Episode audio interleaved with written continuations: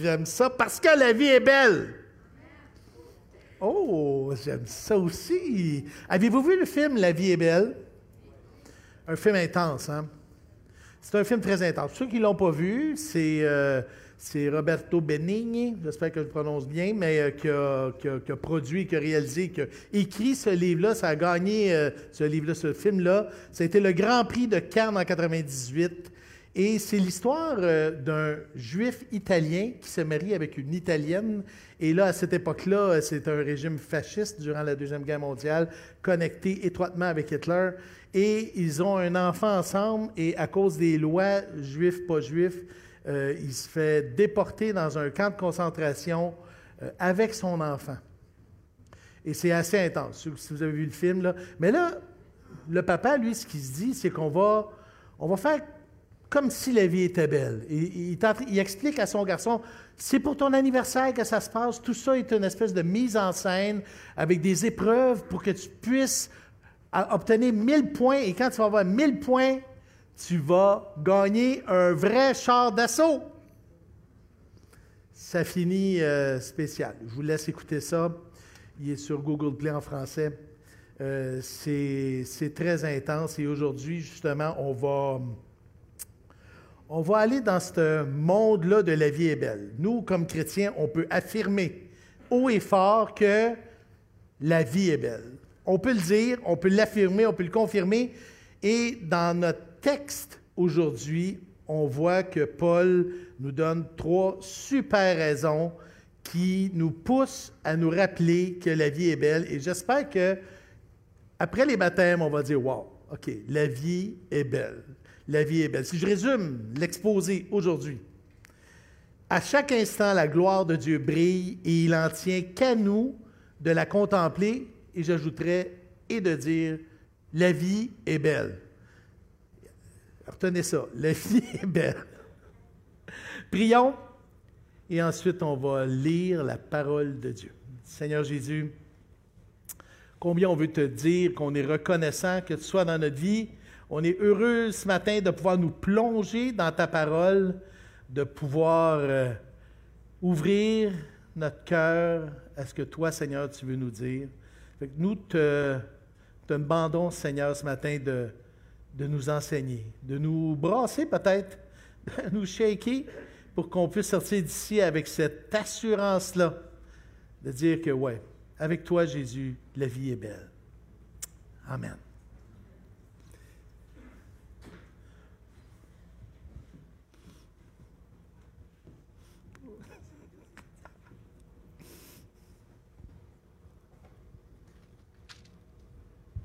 Bon matin.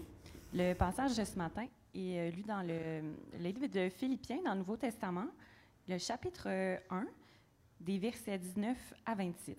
Philippiens, chapitre 1, versets 19 à 26.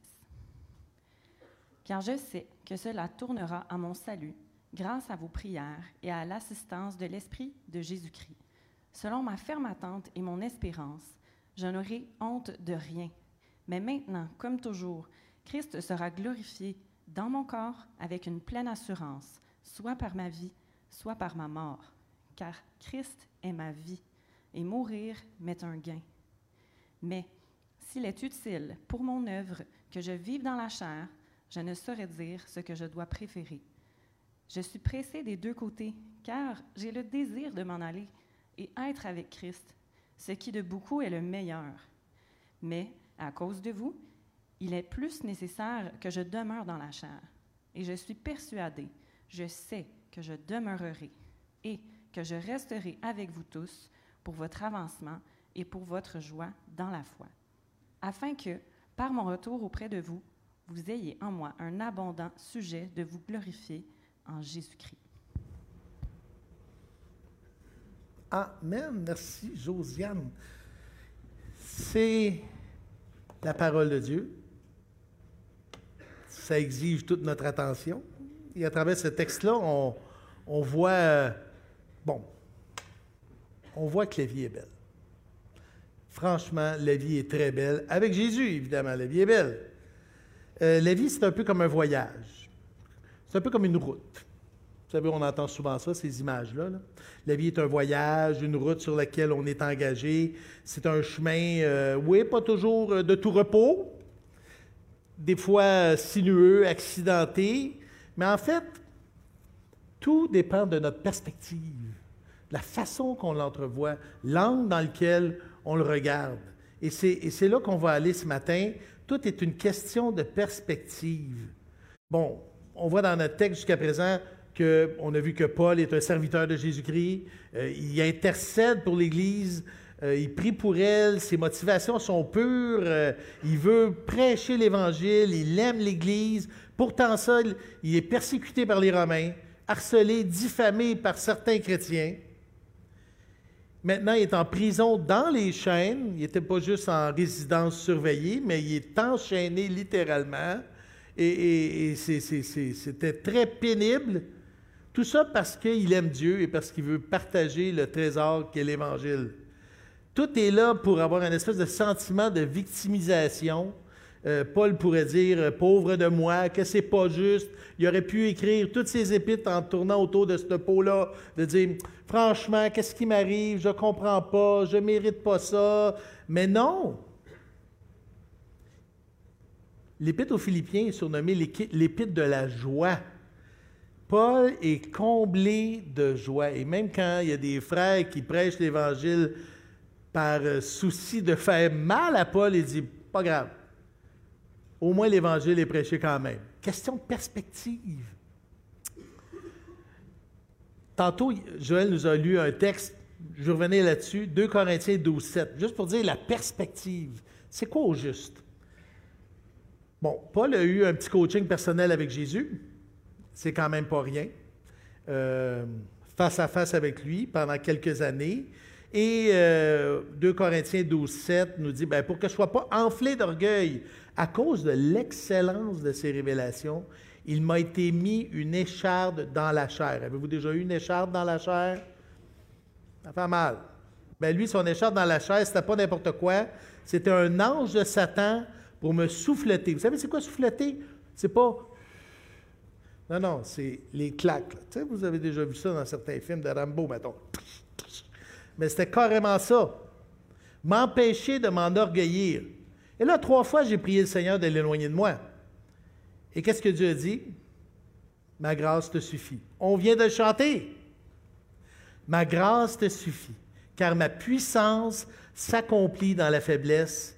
Je me glorifierai donc bien plus volontiers de mes faiblesses, afin que la puissance de Christ repose sur moi. C'est pourquoi je me plais dans les faiblesses, dans les outrages, dans les calamités, dans les persécutions et dans les détresses pour Christ, car, je suis, car quand je suis faible, c'est alors que je suis fort. C'est fort, c'est puissant. Trois fois, il arrive quelque chose de vraiment intense à Paul, et plutôt que de voir ça comme un, moment de victimisation ou de Dieu ne me comprend pas après tout ce que j'ai fait pour lui, on voit au verset 9 que Dieu lui dit, Ma grâce te suffit, car ma puissance s'accomplit dans la faiblesse. Donc, Paul change sa perspective. C'est ce qu'il dit. Je me glorifierai donc bien plus volontiers de mes faiblesses, ce qui est contre nature pour un humain. Je vais me glorifier de mes faiblesses pour que la puissance de Christ repose sur moi. Et c'est pourquoi, et là on voit le résultat de ce changement de perspective-là. Donc, désormais, je me plais dans les faiblesses, je me plais dans les outrages, je me plais dans les, calamités, je me plais dans les persécutions, je me plais dans les détresses pour Christ, car quand je suis faible, c'est alors que je suis fort. Notre époque aujourd'hui, est un vrai nuage pour obscurcir euh, la gloire de l'Évangile. Littéralement. L'individualisme, le matérialisme, notre coin du pays ici, là, c'est, c'est, un vrai nuage épais où on, une espèce de culture de victimisation, revendication des droits et de la justice personnelle. Ouais, notre monde ne nous aide pas à dire haut et fort, la vie est belle.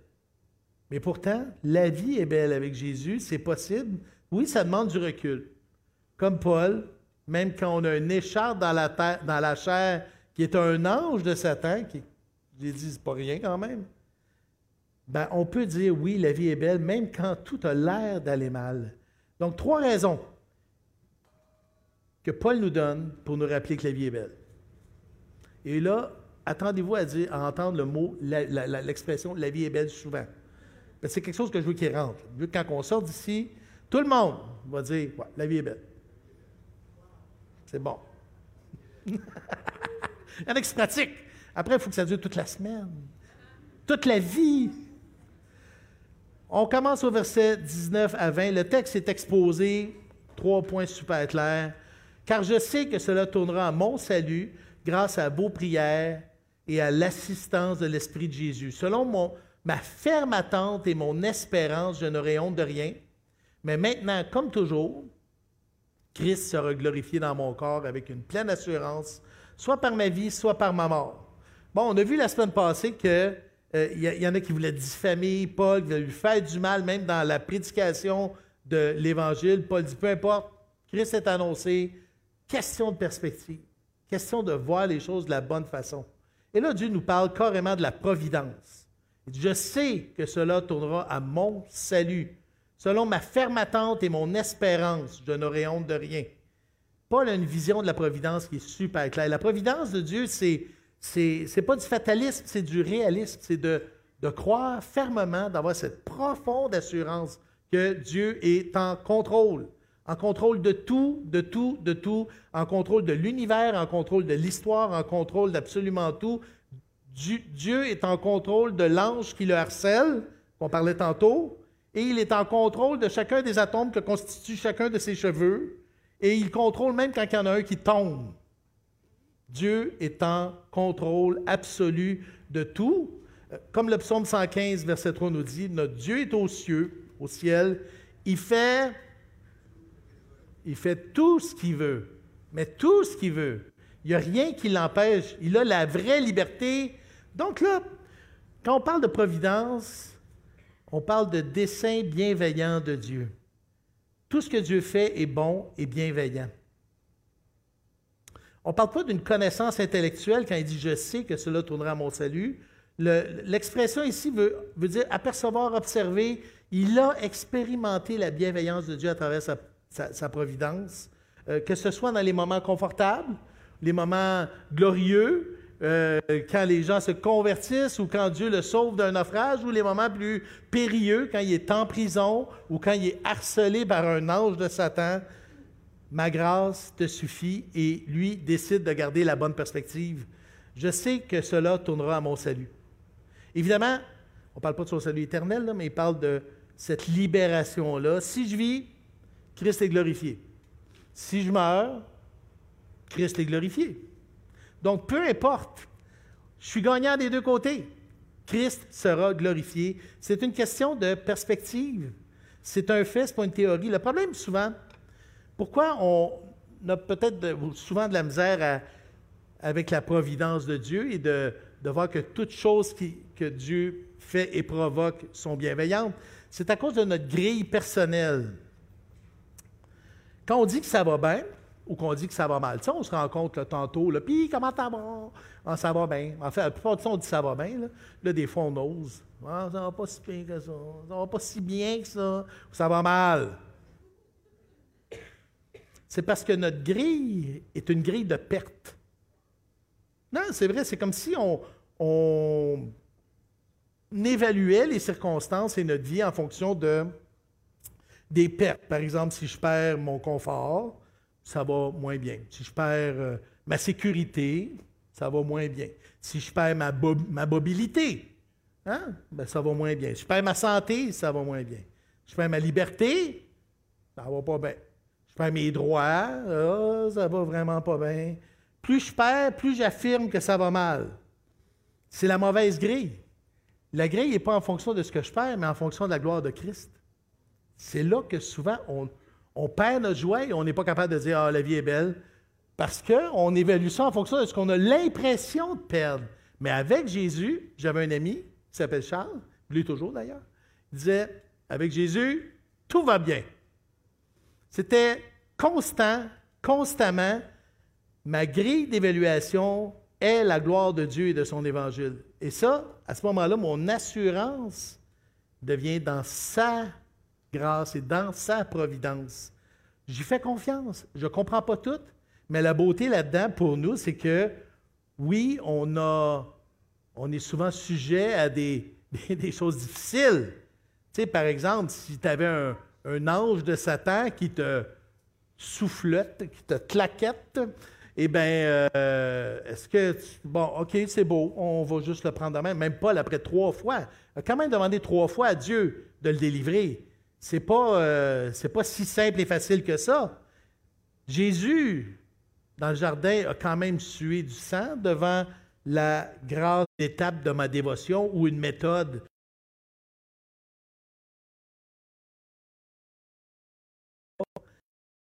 combat spirituel pour la gloire de Dieu.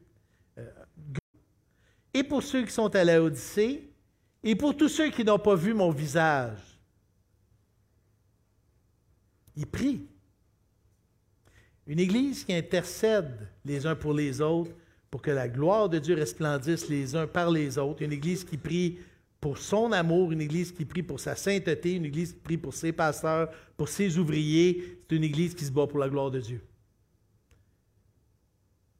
C'est pour ça que mercredi prochain, on a notre rendez-vous, réunion de prière ici, dans le land juste en arrière, où le thème va être justement, justement, le combat spirituel. Parce que quand on prie, ben, la vie devient belle. La vie devient belle. Partager avec un ami comment ça va ces temps-ci? Ah! Wow, c'est quand même pas rien. Il y aurait long à dire juste ici. Le simple fait de savoir que Jésus nous assiste dans notre vie, est quand même quelque chose de suffisant pour dire Wow, la vie est belle. Jésus m'assiste, il ne faut pas juste m'assister, là. Tu sais, quand on parle du Saint-Esprit, l'Esprit Saint, l'Esprit de Jésus, c'est lui qui nous guide, il nous instruit, l'Esprit nous éclaire, l'Esprit nous réconforte, l'Esprit nous corrige, l'Esprit nous révèle le Fils, nous révèle la gloire du Fils, l'Esprit nous guide, l'Esprit nous convainc, l'Esprit nous affermit, l'Esprit nous habite. Quand Jésus dit Je suis avec vous tous les jours jusqu'à la fin des temps, ben c'est quelque chose d'assez... Il y a de la proximité, là. Il est en nous, on est son temple, on est l'habitation de Dieu. Je dirais qu'après-midi, juste euh, avant de faire votre petite sieste baptiste, vous lirez Jean 16, verset, chapitre 16 de l'Évangile de Jean. Et là, vous dormirez là-dessus. Vous allez voir que l'Esprit Saint, l'Esprit Saint, sa mission dans notre cœur est nous convaincre que la vie est belle. Oh que oui! Vous n'avez rien demandé jusqu'à date. Demandez et vous recevrez afin que votre joie soit parfaite par l'Esprit. Rendre notre joie parfaite. Et ultimement, parce que vous êtes fils de Dieu, Galates 4, 6, parce que vous êtes fils de Dieu, Dieu a envoyé dans nos cœurs l'Esprit de son Fils, lequel crie. Ah, c'est Abba Père, ça, c'est la version euh, Louis II, là. Mais en fait, c'est Papa. Papa. Papa, un des premiers mots qu'on dit. Hein? L'Esprit, à l'intérieur de nous, veut nous dire Hey, la vie est belle. Papa est là. C'est wow! On a une fondation solide. La première raison, on a une fondation solide. Une fondation qui est fondée sur la providence, tissée dans la prière, puis avec l'Esprit et l'assistance de l'Esprit de Jésus. Mais ce n'est pas tout.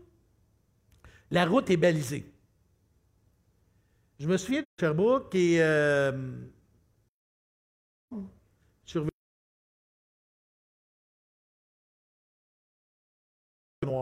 Je pense que c'est la 10, c'est une autoroute quand il se met de neige, toi. Savez-vous qu'est-ce qui me stresse?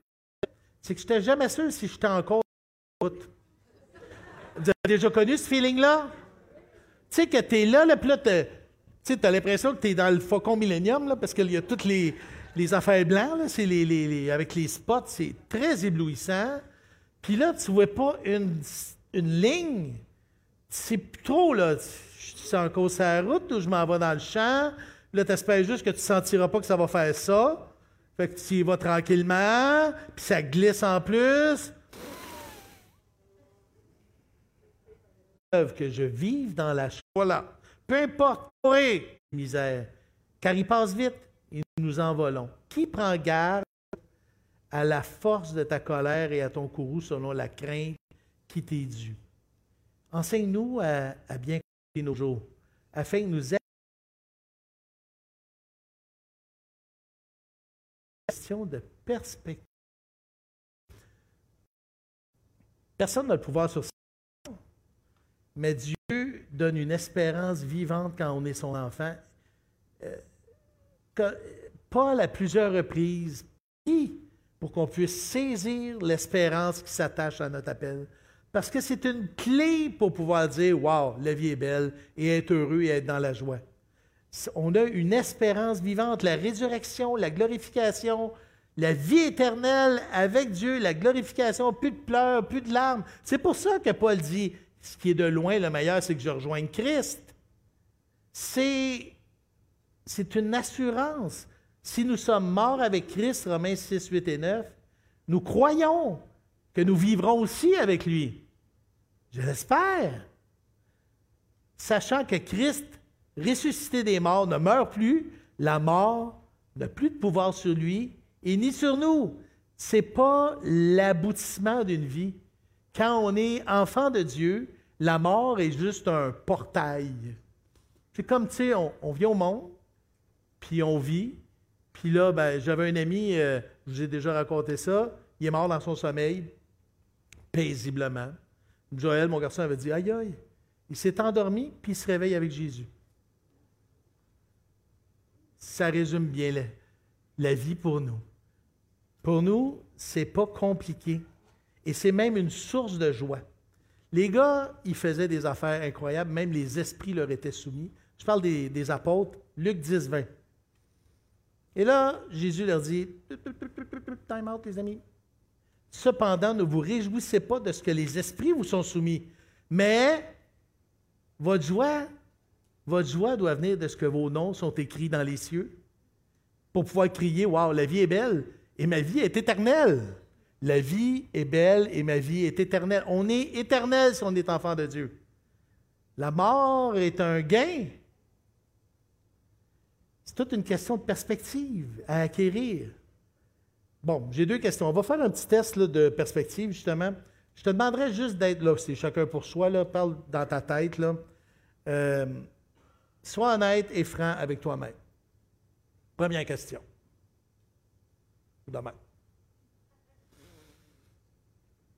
Pour moi, c'est pour moi Michel, mais pour chacun de nous, pour moi, vivre, c'est quoi?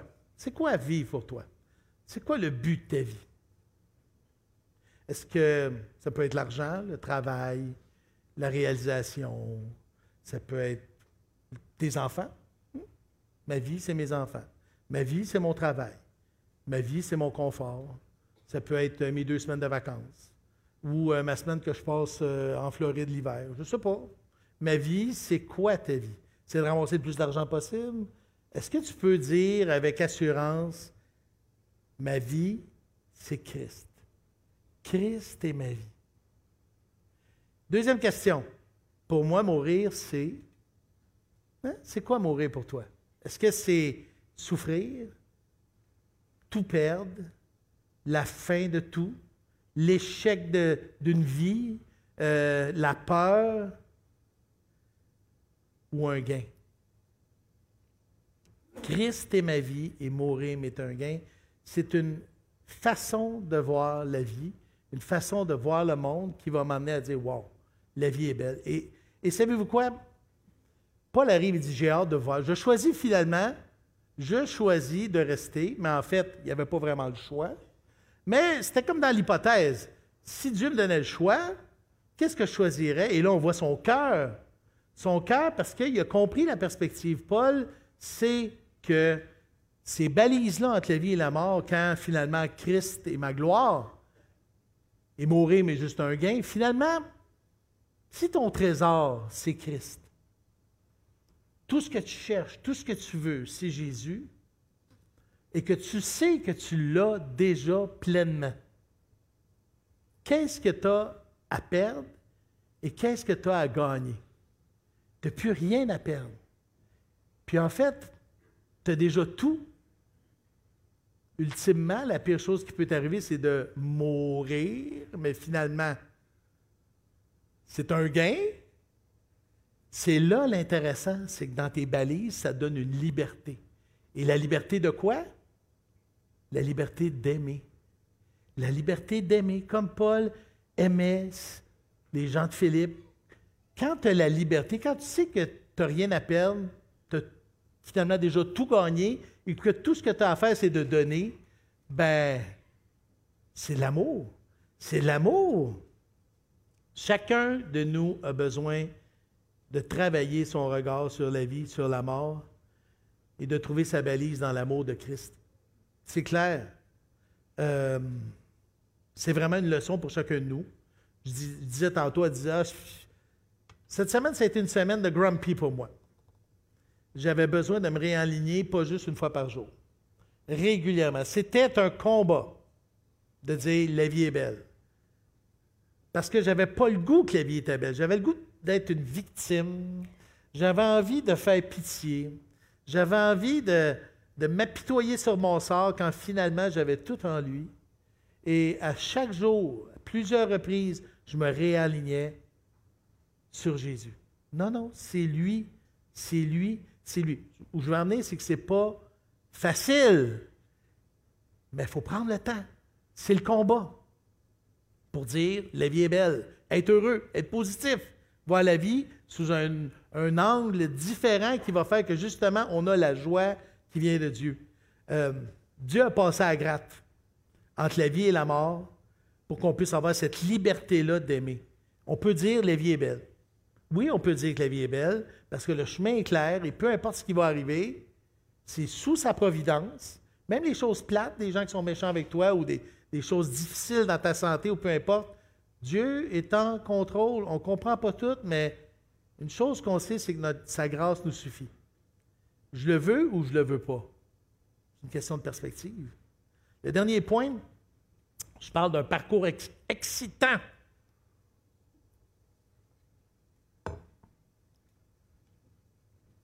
La vie est belle et avec Jésus sur notre chemin, c'est excitant parce que le chemin est solide. Il est solide dans sa providence. Il est, tissé avec les prières.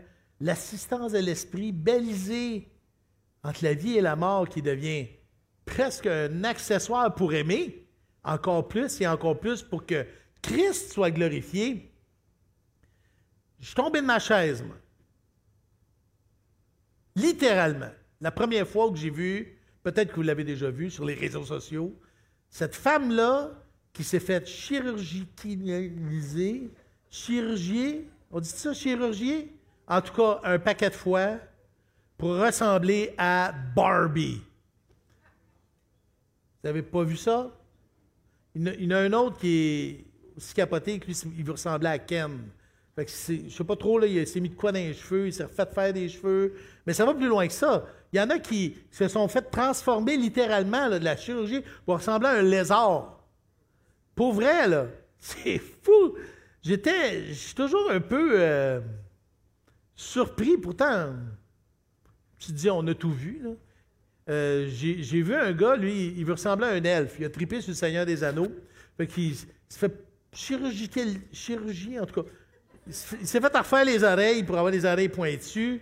Il a l'air d'un clone anti-Spock, puis euh, la gang du Seigneur des Anneaux. C'est juste bizarre. C'est juste bizarre.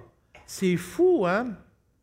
Ils font des pieds et des mains pour devenir comme leur idole. moi, si je te disais un matin que, mettons, moi, j'ai la DeLorean de Back to the Future, puis euh, on va aller dans le futur, dis-moi ce que tu aimerais devenir. Tu sais, là, ton, ton rêve, joueur de baseball, guitariste et tout ça, puis on s'en va dans l'avenir, puis je te dis, tu l'es. Je te le montre et tu l'es. Tu vas le devenir sans aucun problème. Ou encore, tu t'entraînes pour un marathon, puis on prend de l'Oriane, puis on arrive dans, dans, 40 ans, puis tu t'aperçois que finalement, je te montre que tu as fait 17 marathons, 12 Ironman, puis toute la babelle. Puis là, tu te dis, ah, wow, OK. Imagine l'assurance que ça te donnerait. OK, OK, OK. C'est, ouais, c'est difficile, c'est un combat, mais, mais, mais OK, la perspective est là. c'est quoi ta vie? Est-ce que, est que ta vie, c'est Christ? est-ce que tu es un fan fini de Jésus? Est-ce que ton, ton but ultime, là, c'est de lui ressembler, le connaître, le, être comme lui? Euh, parce que j'ai une bonne nouvelle pour toi. Si c'est ça,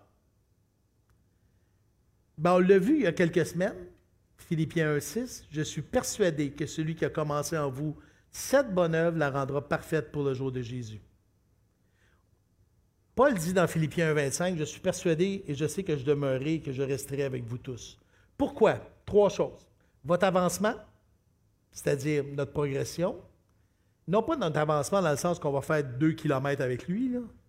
Notre avancement dans la foi, et c'est quoi cet avancement-là? C'est d'être de plus en plus à l'image de Christ ou plutôt que Christ se reflète de plus en plus en nous. Votre avancement, votre joie dans la foi, et ça c'est intéressant, on va le voir tantôt, puis finalement nous glorifier en Jésus-Christ. Pour ça, Paul dit, OK, j'ai un trésor, être avec Jésus pour l'éternité. Ça, c'est mon trésor, mon précieux. Mais ça va attendre. Ça va attendre. Parce que je veux rester avec vous autres parce que je vous aime. Parce que je vous aime et je tire une gloire de voir la gloire de Jésus se refléter à travers chacun de vous. Un passage qui m'émeut, je ne sais pas si je le dis à chaque prédication que je fais ici, mais c'est vraiment un passage pour moi qui est Ouh! Ouh! 2 Corinthiens 3, 18. Nous tous, dont le visage découvert reflète la gloire du Seigneur. Évidemment, il faut que le Seigneur soit à l'intérieur, mais on reflète la gloire du Seigneur, on est transformé en la même image de gloire en gloire par le Seigneur, l'Esprit. Imagine de voir des reflets de la gloire de Dieu émerger des ténèbres à travers les frères et les sœurs. C'est ce qui excitait Paul, d'arriver là, de voir des gens se laisser transformer par Jésus, dans le pardon, dans l'amour, dans le don. C'est notre destinée, les amis. À chacun de ceux qui ont accepté Christ comme sauveur. Et les deux baptisés, que tantôt vous allez faire baptiser, vous direz que voici ce que Paul dit dans Romains. Ceux qu'il a connus d'avance, il les a aussi prédestinés à être semblables à l'image de son Fils afin que son fils soit le premier-né de beaucoup de frères. C'est la promesse. Aussi bien s'y faire et se dire, OK, je veux être comme Jésus parce que je vais être comme Jésus parce que déjà, déjà, Christ l'a promis. Et ça, c'est la joie. C'est pour ça qu'il dit, bon, je suis persuadé que celui que je demeurerai et que je resterai avec vous pour votre avancement et pour votre joie dans la foi. Parce que la vie est belle, parce que le chemin est excitant, parce que de plus en plus, dans mon parcours d'adorateur, parce que j'aime Dieu, j'aime Jésus de tout mon cœur, de toute ma force, je, lui ressemble. Et ça, c'est fantastique. Ça me donne de la joie, ma joie dans la foi. Euh, MacArthur dit, c'est l'idée de votre joie dans la foi et l'idée d'affronter une résistance continuelle avancer malgré les obstacles parce que ça n'en vaut la peine. Peut-être que tu te demandes, c'est quoi la joie? J'ai mis une définition de la joie. C'est ça? La joie. Ha! Bon, dans la Bible, les mots hébreux rendus en français par joie, c'est le nouveau dictionnaire biblique de M. Pache. Donc, euh, dans la Bible, les mots hébreux rendus en français par joie sont, bon, je ne le prononcerai pas là, mais sauter et bondir de joie, qui signifie littéralement briller ou être lumineux. Quand tu vois la joie dans la Bible, c'est ça que ça veut dire. Les termes grecs, eux, sont plus dans l'intensité. Désignent une joie intense. Donc, tu sais, c'est pas des. On ne peut pas dire que c'est des verbes passifs, là ça saute, ça bondit, c'est intense, euh, c'est comme, euh, quand l'impression que les 49ers vont gagner, là, je pensais à Yannick, s'il avait gagné, mettons, la, la coupe, là, ben là, il aurait été! Mais finalement, c'est l'autre équipe. Écoutez, moi, j'ai pris pour l'autre équipe, juste pour, juste pour étriver mon chum Yannick. Parce que j'avais aucune idée de ce que je faisais, donc il a dit Père, pardonne-lui, c'est ce qu'il fait. Mais euh, j'ai trouvé ça cute parce que j'avais aucune, je savais même pas qu'il avait gagné le Super Bowl l'année d'avant. C'est pour dire comment je suis un connaisseur. Mais, euh, une affaire que je sais, par exemple, c'est qu'au début de la game, je dis OK, je prends pour les rouges. Ah, OK, c'est Kansas City. Bon. Puis, euh, au fur et à mesure, là, après, après la première demi, ils perdaient, là, ça allait pas bien. J'étais un peu triste. Pourtant, je les connais pas, les autres, ça change rien dans ma vie. Puis là, euh, interception, wow, les mains sont levées dans les airs. Puis là, à la fin, l'espèce de, de toucher incroyable que ça a été juste wow. J'étais super excité pour des affaires que je connais même pas puis qui sont totalement out of de mes bébelles à moi. Je veux dire, euh, c'est juste dire que des fois, je suis un peu surpris de voir le niveau d'excitation qu'on a face à Christ. Comment il est faible. Le niveau de joie devant notre foi. Tu il dit Votre avancement est pour votre joie dans la foi. Hey! Il faut qu'on prenne du temps, les amis, juste s'asseoir avec Jésus puis réfléchir à ça. Là. Il a vaincu la mort. Il est ressuscité. Il est avec nous. Il ne fait pas juste comme à côté, là, comme si c'était un chien guide, là, que là, bon, euh, il va me diriger. Non, non. Il m'habite en moi. L'Esprit de Jésus m'habite. C'est. Imagine! Il y a de quoi être complètement excité, là. Complètement excité. Je sais qu'il y en a des gens qui sont introvertis, il y a des gens qui sont plus réservés, mais quand même, le petit coqueur, là, il devrait être vraiment excité. Comme si tu avais gagné ton Super Bowl. Dans le genre. Je dis ça, je dis rien. Il faut dire que notre époque est une époque difficile, réseaux sociaux, surcommunication. On est toujours confronté avec un paquet de choses par rapport à ce qu'on a vu tantôt, individualisme, euh, un dentier qui est tombé, individualisme ou euh, ce genre de choses-là, où on est vraiment en train de se battre constamment pour la joie.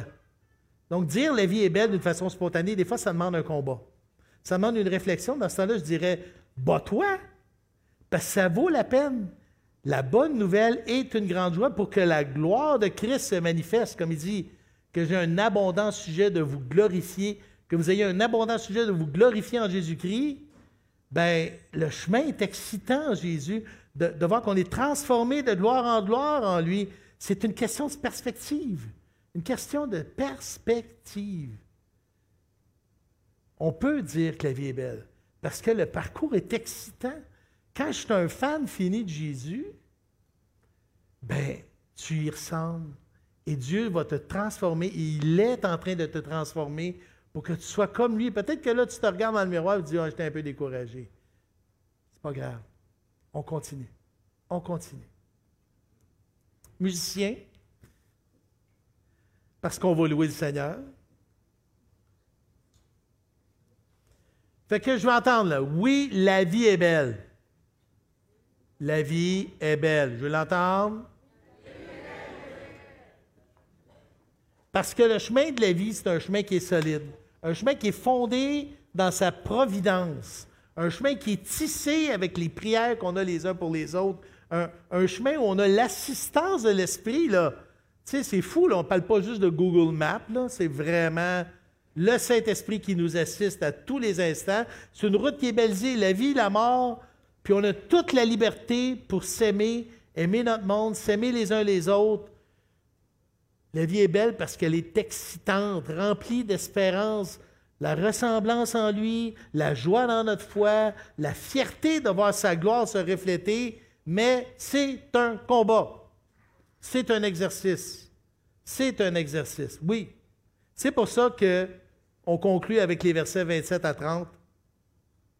C'est un gros chunk, mais vous allez voir. Paul conclut comme ça, en disant seulement, Bon, à part de ça, anyway, c'était pas un Québécois, donc il dit seulement. Conduisez-vous d'une manière digne de l'évangile de Christ, afin que, soit que je vienne vous voir, soit que je reste absent, j'entende dire de vous que vous demeurez ferme dans un même esprit, combattant d'une même âme pour la foi de l'Évangile. Que je sois là, que je ne sois pas là, ça ne devrait pas faire de différence. Hey, nous, là, ça fait 2000 ans, il n'est pas là, Paul. On a son épître, on sait ce qu'on a à faire. C'est assez clair.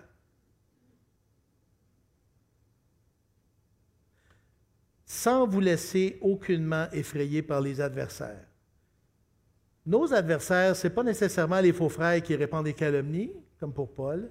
Ce n'est pas non plus les Romains. Présentement, les Romains n'ont pas exactement la même influence qu'ils l'avaient. On n'a pas euh, à vivre des persécutions. Moi, je parle de Longueuil et les environs.